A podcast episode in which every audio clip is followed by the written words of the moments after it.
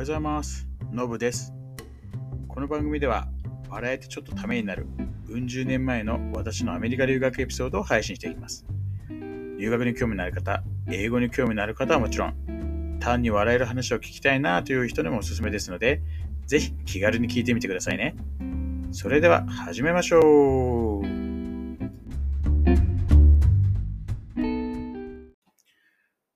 はい、では今日も配信始めたいと思います。えーまあ、前回、えースプリングセメスターでですね、まあ、無事に ELC 卒業ってことになって、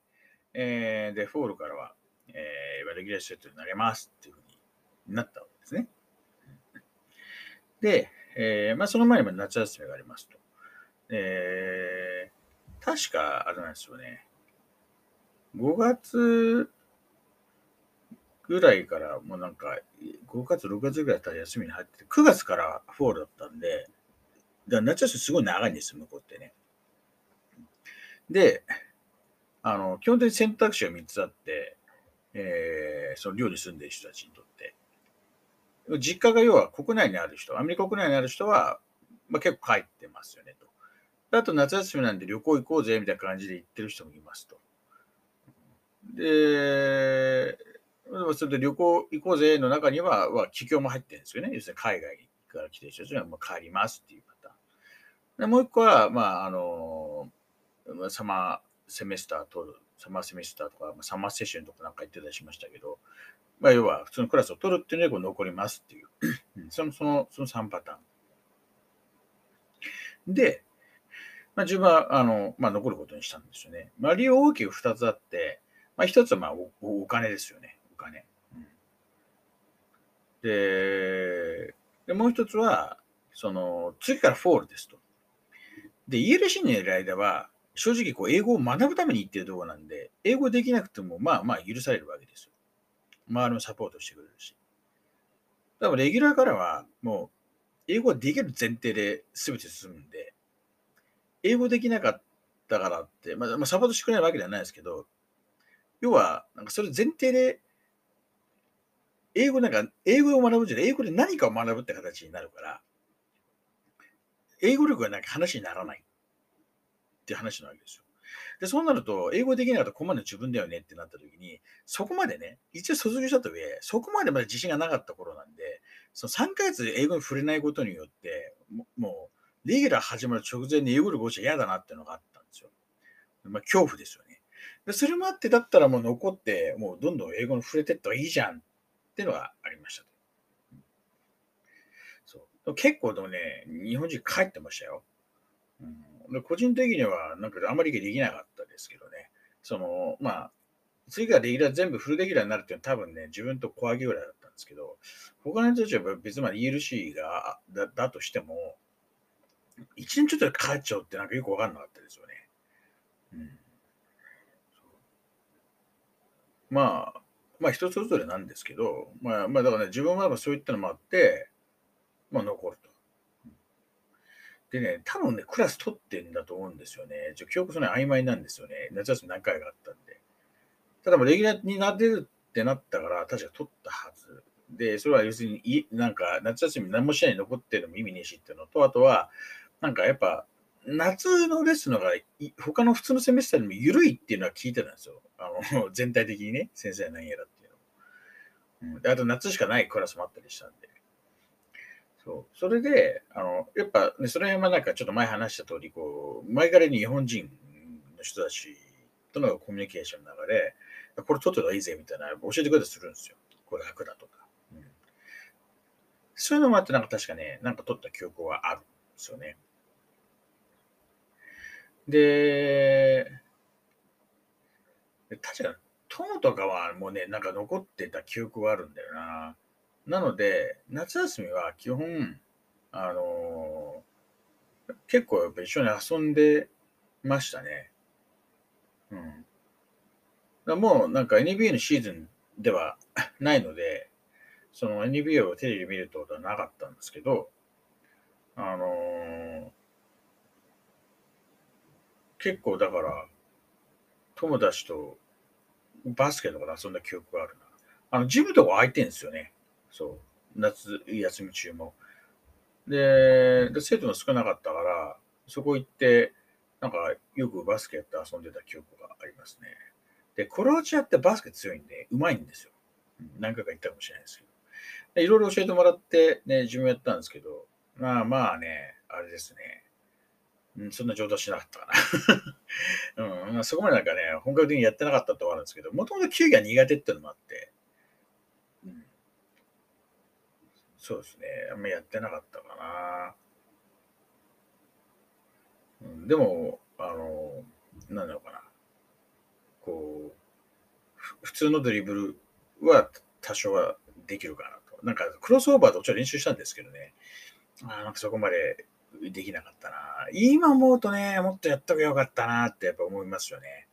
せめてクロスオーバーぐらいできるようにしとけばよかったなって。まあ、クロスオーバーってこう的の間をこう投手ドリブルするようなね、まあ、テクニックなんですけど、うん、シュートもうちょっと練習しとけばよかったなとか、いろいろ教えてくれるんですよ。背が低い。とも大きい方ではなかったんでね。そう。あの、背がその大きくない人が、こう、レイアップするとき、こういう風にやるといいんだよとか、いろいろ教えてもらったんですけど、うん、なかなかね、思いなかったな。まあね、でもそこに要するに残ってる他のね、あの要するに、量と全く関係ない人たちもいたりして、たまにいると思うんですけど、ああね、うまい。うん、大学生、超、超デブなのに、えれい動き早かったりするんですよ。え、そんな速いの？みたいな。もう日本人であの体格だったら、まあ、無理だよねっていうような動きも、スピンはするわ。ブロックはするわで。で、そ の部活とかじゃないのに、アリウープとかやるやついるんですよね。アリウープって、要はなんかこうゴールに向かって誰かがバーッとボールを投げたら空中それを使ってそれをダンクするっていう。まあ、ダンクするやつって日本にいないんですよ。見たことないし、まあそんなにね、バスケもね、やってたわけじゃないですけど、でもね、そのダンクできる身長のやつってあんまりいいないし、180ぐらいじゃ日本人だったらダンクできないんで、向こうだったら本当になんか180ちょっとダンクするやついるんですよね。でもとてもでかいやつは普通にダンクするしみたいな。まあなんかだから、なんかすごい面白かったですよね。あレベルの違いもありすぎてちょっと話にならないから、こう、なんだろう、一緒にプレイするなんてもができ、という意味でちょっと楽しめなかったとこありますけど、でもなんかもうしょうがないよねっていう、もう諦めというか、これ見てるだけでいいやぐらいのもうレベルの圧倒的差を見せつけられるみたいな、うん、感じでしたね。あとはもうやっぱね、こう運動しなくなっちゃったんで、もう総合的なこう、なんだ、体力やら何やら全部落ちちゃったってのもありますよね。夏だちょっと痩せようと思ってね、少しこう運動しようとかいろいろやったりしたんですけど、あんま続かなかったな。なんか、向こう行ってから、あのーやっぱり色のでっかいんで、まあ、やっぱりね、太っていくんですよ。なんか、普通の感覚で食べていくと。うん、で、なんだかな、体重計も全部パウンドなんでね。で、まあ、パウンドなんで別にその、その複数計算しなくても結構すぐ出るんですけど、なんかこう、パウンドで見ると、なのか、キロみたいに直接的に来ないんで、今までいけんじゃないかな、みたいな勝手に自分に言い訳が入って、こうね、あのうん食べつけるみたいな感じで。そう。なんかだからそうですね、夏休み、そんなイメージがあるな。その初年度の夏休みっていうのは、もう、まあ、レッスンと、あの、バスケットみたいな。あとはまあ、なんでいろんなところをまた探検、その街並みを散歩し歩くみたいな。結構写真、今みたいにね、撮りまぐれであれじゃなかったですからね。カメラで普通にフィルムでっていう感じだったから、そんなたくさん撮れなかったけど、何枚かでも撮ったんじゃないかな。で前から気になってるお店行ったりとかね、ケーキ屋さんとかうまそうなケーキ屋さんとかで行ってもね、でもやっぱりね、あんま美味しくないですよね、向こうのケーキって。なんかバターがなんか主体だからか知らないけど。レッスンもね、あれ、思ったよりなんかでも、いけた記憶があるんだよね。ものすごい最初は緊張するんですけどね。うん、でも喋ってる内容は、なんだろう。まあ、英語さえ分かってれば、そんなに難しくないような内容。あとは、その、まあ、も教科書はあるんでね、教科書は読むのはね、時間くらいなんとかなるので、まあ、先に読んでいってれば、うん、ついていけみたいな感じで、なんか確かそんなにね、あの抵抗感なくいけたかなって記憶がありますよね。うん、そう初年度はだからね、あんまりなんかなかったんだよな。2年目以降から確かなんか、ちょっと後輩が来るようになったから、そのエージェント経由で後輩が来るんですよね。そう。そのあたりから、なんか、やっぱ色変わってた記憶あるんだよな。そう。なんで、だから同じような、あの、サイクルで来てるんで、その、新入生が来るのも、夏じゃないんですよ。秋なんですよ。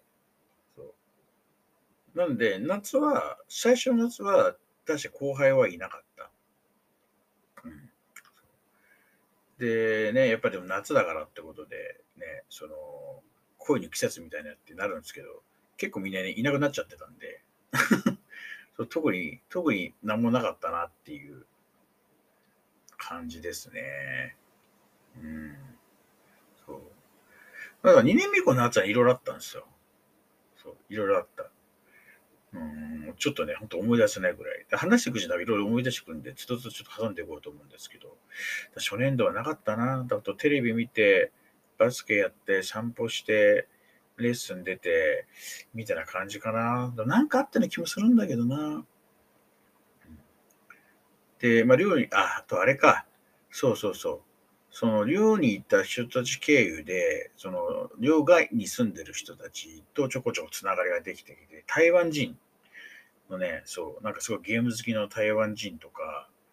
あと一緒に遊んだりした記憶もあるな。あと、なんか、その友達の家とかに招待されたりっていうなんかあった記憶が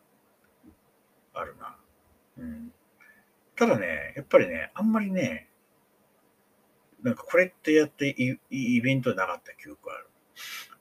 そうなんでちょっと本当はもうちょっと長く話したかったんですけど、あのー、多分次回はまあ、すぐフォールセメスターの話になるかなと 思います。そう。本当は2年目以降いろいろあったんで、いろいろ話できると思うんですけどね。はい。まあ、みたいな感じで、えー、初年度の夏は、本当そんな感じですね。なんか特になんか盛り上がりはなかったと思います。うん、